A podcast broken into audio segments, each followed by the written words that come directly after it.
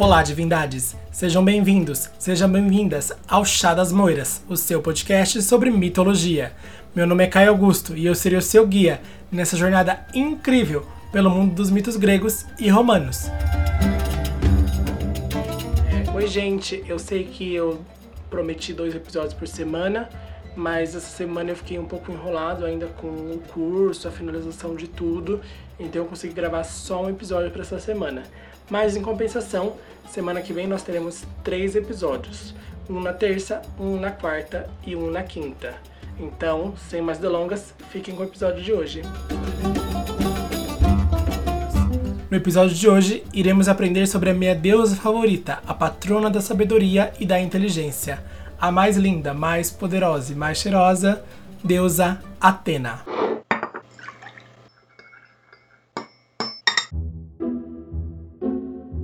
Chá das Moiras, o seu podcast sobre mitologia.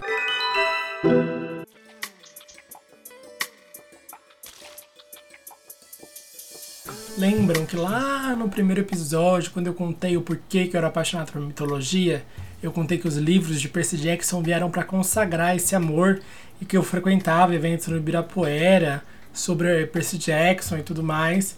E todo mundo que lia se identificava como um semideus, filho de algum deus e eu me identificava como filho de Atena. Fui conselheiro do chalé de Atena em São Paulo por anos e anos. Então eu tenho uma relação muito especial com essa deusa.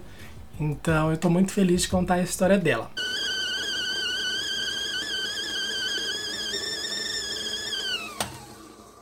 Sobre o nascimento dela, existem algumas variações do mito. Os pelasgos, que são um povo pré-helênico, pré-Grécia, eles dizem que Atena nasceu nas margens do lago Tritones, lá na região da Líbia. E ali ela foi encontrada e criada por três ninfas da própria Líbia, que se vestiam com pele de cabra e tudo mais. É como diz o relato. E aí dizem que na sua infância, ali junto a essas ninfas da Líbia, ela matou acidentalmente uma amiguinha dela chamada Palas, enquanto as duas brincavam de lança e escudo, uma brinca de lutinha ela acidentalmente mata essa amiga dela, Palas.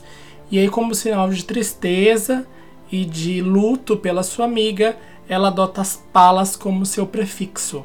Então, Atena atualmente é chamada de Palas Atena. Você pode encontrar muito essa representação do nome dela, Palas Atena.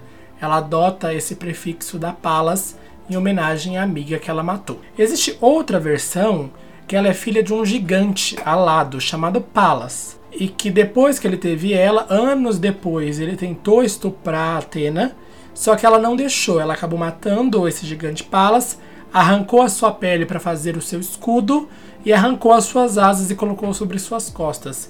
Então Atena também tem as asas sobre as costas. Já ainda uma outra versão diz que Atena era filha de Poseidon, o deus dos mares.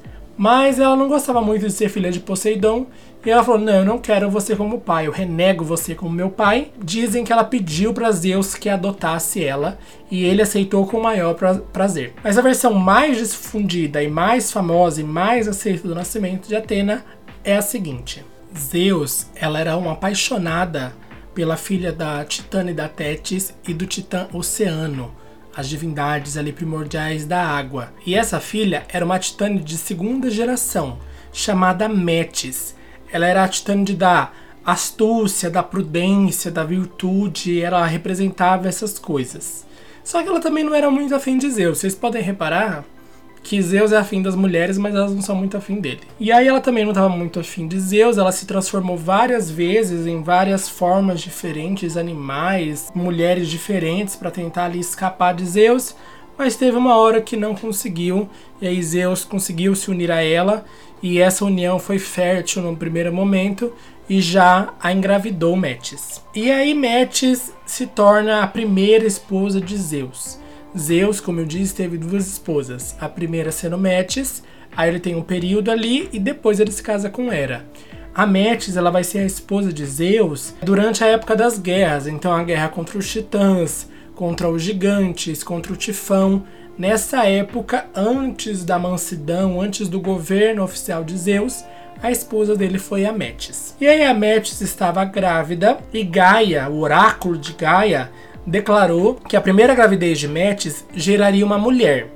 Só que quando ela ficasse grávida pela próxima vez, ela daria luz a um menino, e esse menino iria destronar Zeus, assim como Zeus destronou Cronos, o seu pai, e assim como Cronos destronou Urano, o avô de Zeus e pai de Cronos. Já tem outra versão que a profecia diz que o filho da filha de Metis seria esse que destronaria Zeus, logo o neto de Zeus.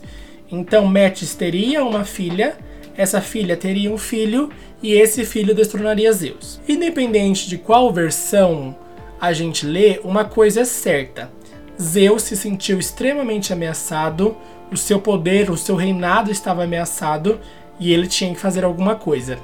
Então ele atrai a Titã da Metis lá para sua cama. Ele fica ali no Lero, vem aqui, Metis, quero conversar uma coisa. E aí quando Metis chega, ele abre a boca e a engole por inteiro. E assim Metis acaba morrendo. E aí é uma coisa muito parecida com o que Cronos fez, né? Zeus criticou tanto seu pai, mas fez igual. Ele devorou por inteiro uma deusa que estava grávida de um filho. Pior ainda, porque pelo menos o Cronos esperava o filho nascer. Nesse caso, Zeus devorou as duas mulheres juntas, né? Tanto a Metis quanto o bebê que ela esperava. A profecia foi assim que a Metis engravidou. Então passaram-se ali os nove meses da gravidez de Metis e Zeus estava ali no meio da batalha contra os gigantes, às margens ali do lago Tritão. E aí a cabeça dele começou a doer, doer, doer, doer. A dor era tão forte que o crânio dele parecia que estava prestes a explodir, que a cabeça dele ia pelos ares. Ele estava com tanta dor que ele berrou tão forte, tão furioso, que seu grito ressoou assim, ecoou pelo universo inteiro. Todo mundo conseguiu ouvir o grito de Zeus. E aí veio o deus Hermes, o deus mensageiro, ao seu encontro, e ele olhou a situação de Zeus e já adivinhou imediatamente o que estava rolando, qual era a causa do desconforto de Zeus. E aí ele vai até Festo, o deus ferreiro, o deus das forjas. Em outras versões dizem que foi Prometeu, lembra? Aquele titã que criou a humanidade e roubou o fogo. Então, algumas versões dizem que foi Hefesto e outras dizem que foi Prometeu. O que é certo? Que Hermes pediu para um desses dois deuses trazerem uma cunha, que é aquele objeto que tem uma pontinha assim, um triângulo, para abrir as coisas e um martelo. Para pegar isso, pôr a cunha na cabeça de Zeus e dar uma martelada. Que é isso, abriria uma brecha no crânio de Zeus. E foi isso o que Hefesto ou Prometeu fez. E desse buraco da cabeça de Zeus sai Atena, adulta, toda armada e já com um grito enorme de guerra. Porque nessa hora estava rolando a guerra contra os gigantes.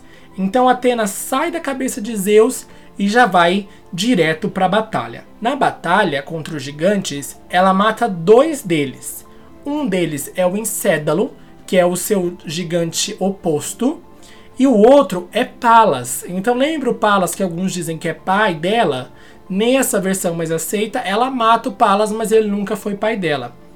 E aí ela faz a mesma coisa com esse Palas dessa versão do mito arranca sua pele, com essa pele ela faz o seu escudo e arranca as asas dele e põe sobre as suas e consagra ali a vitória na batalha. E assim nasce Atena já de um jeito assim, não nasceu, estreou, porque não foi um nascimento simples, ela já falou, vou chegar chegando. E foi isso que ela fez. Lá no nosso carrossel, no nosso Instagram, que é chadasmoiras, você pode procurar lá que vai ter algumas imagens do nascimento de Atena saindo do crânio de Zeus. Dá uma conferida lá.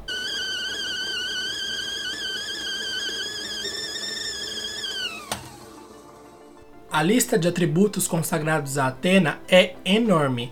Se eu não me engano, ela é a deusa que faz mais coisas, mais atividades em seu bojo. Ela é a deusa da inteligência, da sabedoria, da estratégia, da guerra, da razão, do equilíbrio, da criatividade, dos artesãos, dos ofícios. Além de dominar as áreas do conhecimento, ela tem habilidade para pôr esse conhecimento em prática, seja em arquitetura, em música, entre outras muitas coisas. Além de dominar esses conhecimentos, ela transmitia para a humanidade tudo que ela conhecia para que a humanidade evoluísse e progredisse. Então ela foi a primeira a ensinar a ciência dos números para todos e ela é a patrona de todas as artes femininas, como cozinhar, tecer e fiar. Eu não sabia a diferença entre tecer e fiar, então eu vou contar aqui para vocês caso vocês não saibam. Tecer é quando você pega os fios já prontos, entrelaçam eles numa trama e aí disso faz o tecido. Então se você pegar qualquer roupa de tecido, você vai ver que elas são fios entrelaçados. Então, o tecer é essa ação de juntar os fios, entrelaçar e aí forma um tecido. Já fiar é você pegar uma fibra, como linho ou algodão, em seu estado bruto natural, e de transformar ele em fio. Essa é a arte de fiar. Então, a Atena transmitiu esse conhecimento e é patrona desse conhecimento para toda a humanidade. Além disso, é atribuído a Atena a invenção da flauta, do trompete, dos artefatos de barro, do arado, do jugo dos bois, da sela, da carruagem e do barco. Não disse a mulher é o bombril? Mil e uma utilidades? O jugo dos bois aqui que eu falo é o que? Pegar os bois, dominar eles para que eles trabalhem para o homem. Então, para mover uma roda de, de um moinho, ou ir ali na, na carroça, ou amarrar sobre ele o arado, que também foi uma invenção dela. Então, Atena, a gente verifica pelas coisas que ela cria, artefatos de barro, arado, a flauta, o jugo dos bois, a sela, a carruagem, barco, tudo isso que ela inventou, a gente repara que ela tem esse carinho pela humanidade. Ela é a patrona máxima da sociedade. Atena é considerada essa deusa que representa a sociedade como um todo, representa o mundo grego, representa a evolução. E ela sempre vai trabalhar e transmitir o conhecimento para que a sociedade e a humanidade evolua muito mais. Ela tem esse ar caridoso para com o homem, ela tem esse carinho para com a humanidade. É por isso que eu amo muito essa deusa.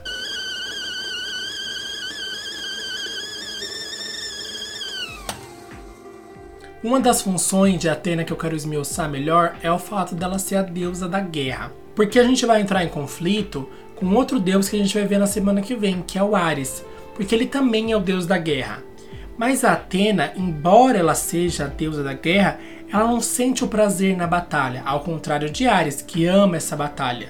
A Atena, ela tá na guerra, mas ela prefere a paz. Ela prefere apaziguar as disputas, ela quer fazer valer a lei por meios pacíficos. Ela tenta sempre disseminar a paz. A guerra é a última opção de Atena. Ir para um campo de batalha é a última opção, enquanto para Ares é a melhor e a única opção. E a Atena, ela tem duas representações principais é, em estátuas e em obras. Uma Atena guerreira e outra Atena mais calma. Então, e isso ocorre porque a Atena ela não carregava seus instrumentos de batalha o tempo todo. Ela não estava sempre armada com a lança, com o escudo, com um elmo. Ela não estava pronta para batalha pra sempre, igual Ares está. Não, ela não carregava consigo as armas, porque ela era um arauto da paz, ela pregava a paz. Então ela não andava com armas. Então sempre que você vê ah, uma estátua de Atena armada, ela está pronta ali para a guerra. Porque normalmente ela não quer isso. Ela só vai quando é o último recurso. Mas quando ela vai, ela nunca perde. Isso acontece porque, embora Ares seja esse deus da guerra, ele é mais do calor da batalha, da carnificina, da morte, do sangue derramado em batalha. Atena não. Atena tem a visão inteligente da guerra. Ela é a deusa da estratégia militar e da tática. Então, ela vence até o próprio Ares. Porque se ela entrasse em conflito com Ares, ela teria a estratégia para ver os pontos fracos, saber quando atacar, e o Ares não, ele é a pura fúria. E ela é o pensamento crítico, o pensamento frio e calculista, a estratégia e a tática.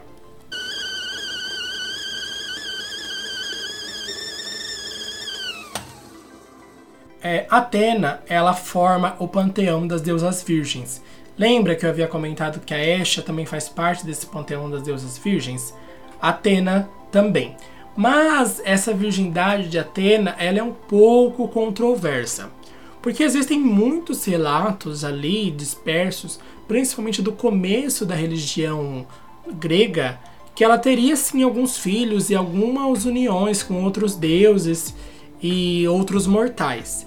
Só que esses relatos eles foram sendo afastados e apagados ao longo do tempo pelos sacerdotes de Atena na cidade de Atenas. Isso porque a virgindade de Atena era uma prova, um símbolo de invencibilidade da cidade de Atena. Então, os atenienses consideravam a virgindade de Atena o símbolo da sua invencibilidade. Assim como Atena é inviolável, porque ela nunca fez sexo, a cidade de Atenas também seria inviolável. Mas existe um relato aqui, outro ali, sobre um filho ou uma união de Atena. O mais famoso é que o deus Hefesto foi enganado por Poseidon e falou assim: Olha, a Atena trabalha com você aqui na oficina, mas ela tem segundas intenções e eu acho que você devia avançar. E aí ele avança e jorra sêmen na, na perna da Atena ali no momento, porque eles não chegam a transar, ele meio que se masturba. Porque rolou aquele mal entendido ali por causa da informação de Poseidon. E aí Atena, sentindo nojo disso, ela tira esse sêmen, joga na terra, e aí Gaia gera um filho desse sêmen. Mas esse é um relato assim bem secundário, não vou entrar em muitos detalhes, nem falar quem é o filho, porque a versão mais aceita e mais difundida é de Atena sendo uma deusa virgem. Essa teoria da Atena virgem é tão difundida e tão poderosa na Grécia Antiga que na cidade de Atenas existe a Acrópole. Não sei se vocês conhecem, mas a Acrópole é um conjunto de vários templos na cidade de Atenas, que era considerado o coração do mundo grego, era a São Paulo da Grécia. E aí lá nesses templos, o templo dedicado a Atena chamava Paternon, porque em grego virgem se diz Paternos. Então o templo da deusa virgem, da deusa que é Paternos, é o Paternon.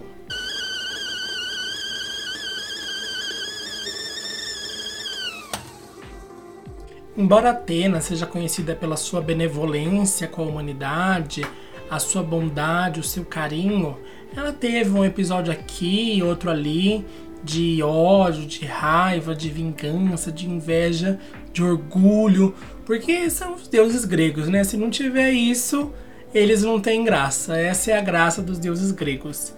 E a, o capítulo mais famoso de raiva e de inveja de Atena aconteceu com a princesa de Colophon, a princesa Aracne. Existem duas versões do mito de Aracne. As duas têm uma coisa em comum: que Aracne era muito boa tecendo, e o desenvolver da história muda um pouco. A primeira versão diz que chegou ao conhecimento de Atena um lenço que Aracne havia tecido, com ilustrações de romances olímpicos. E a deusa procurou ali algum detalhe, algum defeito e não encontrou nenhum. Ficando ofendida de ter um pano tão lindo, tão bem tecido e não ter sido por ela, ela destrói esse pano numa explosão de ódio e vingança. E como vingança da Aracne, ela transforma a Aracne em uma aranha para viver a vida tecendo. A outra versão, e mais aceita e mais difundida, é que Aracne era de fato muito boa na sua tecelagem. Tão boa que ela falou: Eu sou melhor que Atena. E aí ela clama ao céu: Atena, eu sou melhor que você. Eu te desafio. E aí Atena se sentiu ali um pouco ofendida, mas falou: Vou ver qual é dessa menina. Ela se transforma numa senhorinha e vai ali nesse formato de anciã pedir que a jovem Aracne desista do desafio e que ela fosse mais humilde. Aquelas coisas de velha, né? Seja mais humilde, não desafie os deuses. Ela foi fazer esse papel. Só que a Aracne, no alto do seu orgulho, virou e falou: Eu não, eu sou melhor que a deusa. Você é uma velha coroca. Começou a xingar a anciã. E aí, nesse momento, Atena revela sua verdadeira forma e fala: Eu não sou a velha, eu sou Atena e eu aceito o seu desafio. E aí elas começam lá a tarefa de tecer. Atena apresenta uma tapeçaria enorme, cheia de cores e fios de ouro, que mostra os doze deuses olimpianos em seus tronos em toda a sua glória. Já Aracne, querendo dar uma debochada de Atena, tece uma tapeçaria também enorme, com muitas cores, só que cenas um pouco indecorosas dos deuses. Cenas sexuais, cenas de vergonhas dos deuses, como eu disse, não tem coisa que seja pior para um deus do que ferir o orgulho. Então Atena já ficou meio ofendida com a tapeçaria. Mas ela pensou assim: eu não posso desqualificar ela pela imagem feita, mas vou desqualificar ela pelo trabalho feito, porque vai ter um defeito. E aí ela busca minuciosamente em toda aquela tecelagem, toda aquela trama, um defeito, uma imperfeição, uma irregularidade, e ela não acha nem uma. Atena, vendo-se vencida, ou pelo menos igualada em sua arte tecelagem por uma simples mortal, fica com orgulho ainda mais ferido e furiosa faz toda a tapeçaria em pedaços, destrói tudo. Aracne fica ofendida, insultada e humilhada, num nível que ela tenta se matar, mas Atena fala não tão rápido. Aracne pega a corda, enrosca no pescoço, vai se jogar. E Atena fala: Eu não vou deixar você morrer dessa forma tão rápida, se livrar dessa ofensa, entre muitas aspas, que você cometeu contra mim. E aí ela, usando seu poder, transforma Aracne numa aranha, a primeira aranha. E aí ela passaria o resto da sua vida e toda a sua descendência ficaria ali tecendo. Não é tecer que você gosta? Então passe o resto da sua existência e toda a sua linhagem vai viver para sempre tecendo. E a corda com que a aracne ia se transformar se transforma na primeira teia da aranha. A aranha, aquela imagem clássica da aranha que ela desce pendurada, essa corda que a aracne ia se enforcar se tornou a primeira teia em que a aranha fica pendurada. E assim surgem as aranhas. E não sei se vocês sabem, mas o nome científico das aranhas, da classe das aranhas, é Aracnídeos, em homenagem à pobre da Aracne. O drama de Aracne perdeu tudo, morando na teia.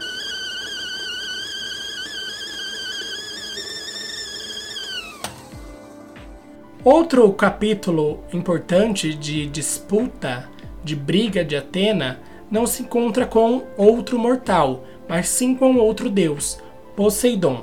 Como eu disse, a cidade de Atenas era uma das principais da Grécia, a São Paulo da Grécia. Tanto Atenas quanto Poseidon disputavam quem seria o deus daquela cidade, o patrono daquela cidade.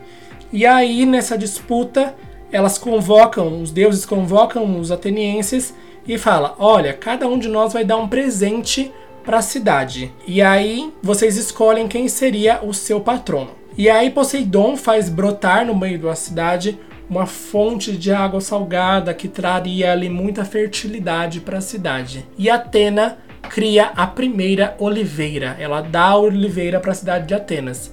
E os atenienses ficam ali com Atena. E aí Atena acaba se transformando também na deusa da oliveira de onde se extrai o óleo da oliva, da azeitona, que é o azeite. Então, ali, de forma indireta, Atena também é a deusa do azeite.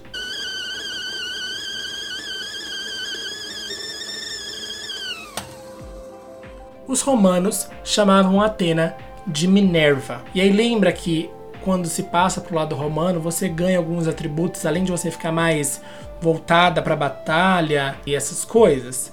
Para Atena foram colocados mais três atributos principais.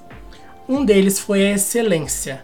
Atena representava a excelência plena, tudo feito de forma 100% perfeita, excelência máxima. Atena era essa representação. Atena, ou Minerva, né, ganha também os aspectos da pátria, que também já havia um pouco no mundo grego, mas ela também representa ali o mundo romano e da misericórdia. Ela tem esse aspecto misericordioso para com os outros deuses e para com os seres humanos. E esse aspecto misericordioso, ele é muito forte e muito grande. Não sei se vocês conhecem a expressão voto de Minerva, mas o voto de Minerva é aquele voto decisivo. Ele surge de uma história em que Minerva usa o seu voto para absolver um criminoso, uma coisa que ocorreu com o pobre Orestes. E aí ela decide a disputa e aí Orestes sai livre.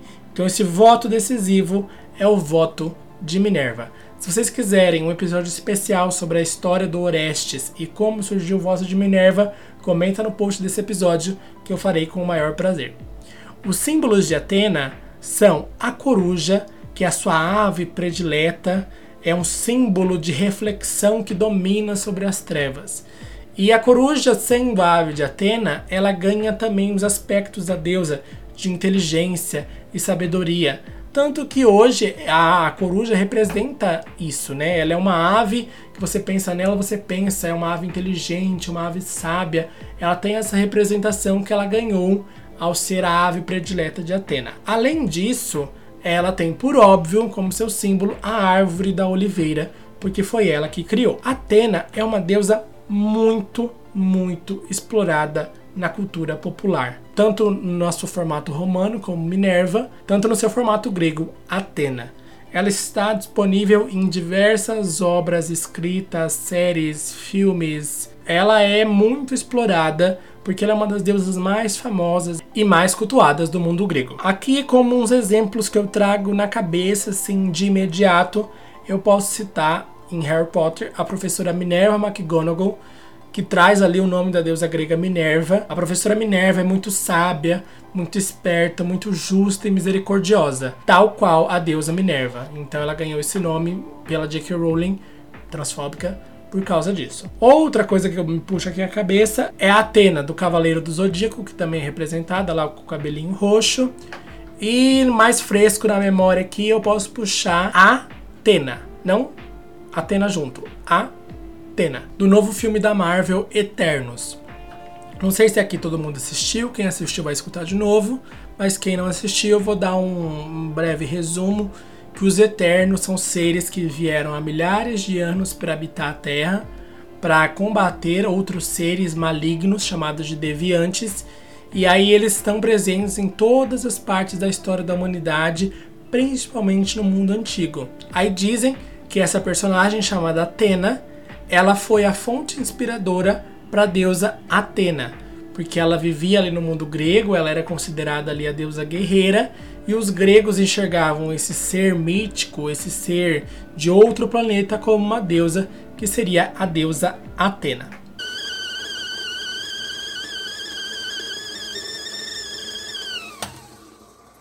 Bom, divindades, chegamos ao final de mais um episódio.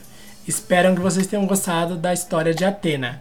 Ela foi uma das deusas mais representadas na arte grega e a sua simbologia exerceu profunda influência sobre o pensamento grego, em especial nos conceitos relativos à justiça, sabedoria, a função civilizadora da cultura, das artes, e os reflexos são perceptíveis até hoje em todo o Ocidente, em como essa deusa influenciou o mundo ocidental é a minha deusa favorita. Eu tô muito feliz de contar a história dela para vocês. Espero que vocês tenham gostado da história dela.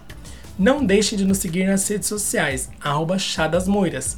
Lá, cada episódio, eu solto um carrossel com imagens referentes aos deuses ali envolvidos, os mitos, imagens para ilustrar o que eu falei aqui. Sigam o podcast na sua plataforma predileta. Compartilhem com seus amigos, vão lá no nosso post, curtam, sigam a nossa página, compartilhem com os colegas, difunda esse conhecimento junto comigo por aí. Se você tem alguma dúvida, algum questionamento, alguma profecia vinda direto do oráculo de Delfos, nos mande um e-mail para chadasmoiraspodcast@gmail.com. Que as moiras girem a roda da fortuna ao seu favor e nos vemos no próximo episódio com a história da deusa da beleza e do amor, Afro Ciao ciao!